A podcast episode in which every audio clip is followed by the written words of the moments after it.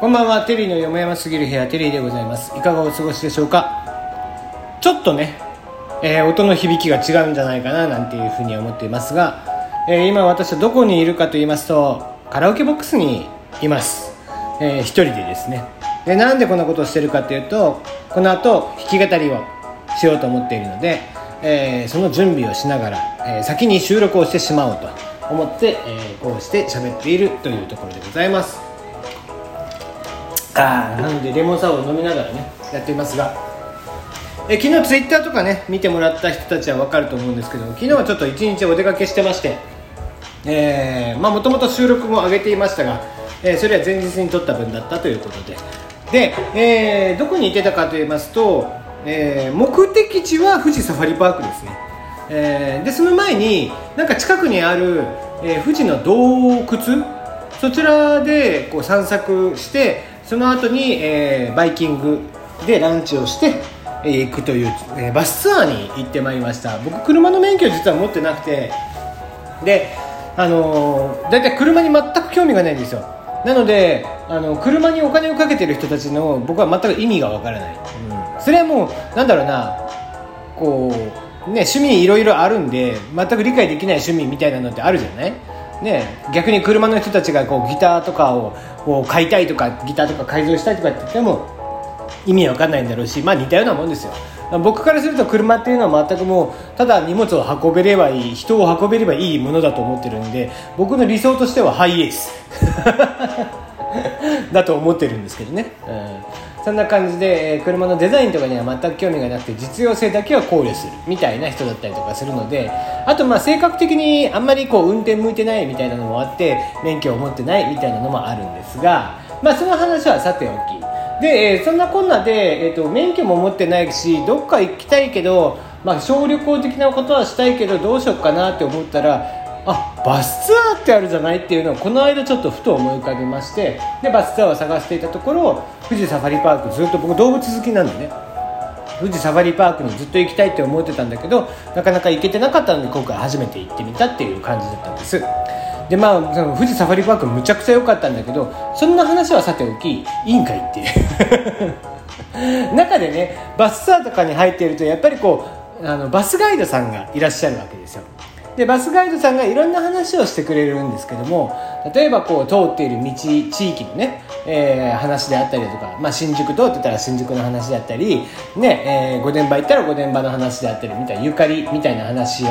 えー、話してくれるわけなんですけどもそんな中こう静岡に入った時に静岡のなんだろうなこう県の木とかで静岡の県の花とかさいろいろあったりとかするね鳥とかさ。でそんなのを説明してくれるわけですよね。で、えーと、ちなみにその静岡県の、えーと、木がツツジ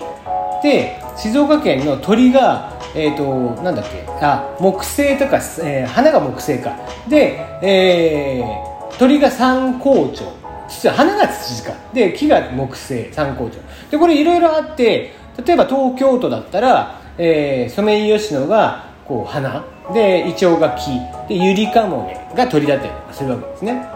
であんまり知られてない中で実は各県都道府県の音っていうのも存在してるんですって。音です。だからどんな音がするのかなみたいなのがあったりするわけですけどもこう剣の音みたいなのがですねいろいろあってでそれがどういったものかと言いますとあれちょっと待ってね。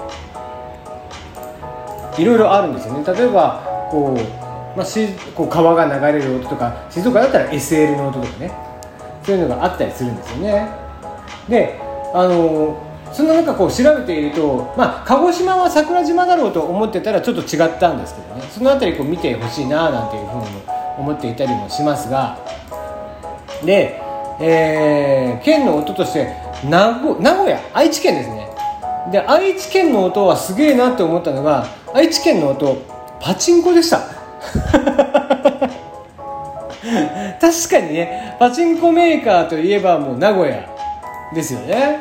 だからそんな兼ね合いもあって名古屋はこう非常にパチンコの音にゆかりがあるということで県の音というのがパチンコになっているっていうことでいやすさすさまじいなと思いながらですね、えー、どんだけ愛知の方はパチンコするんだろうと思いつつ、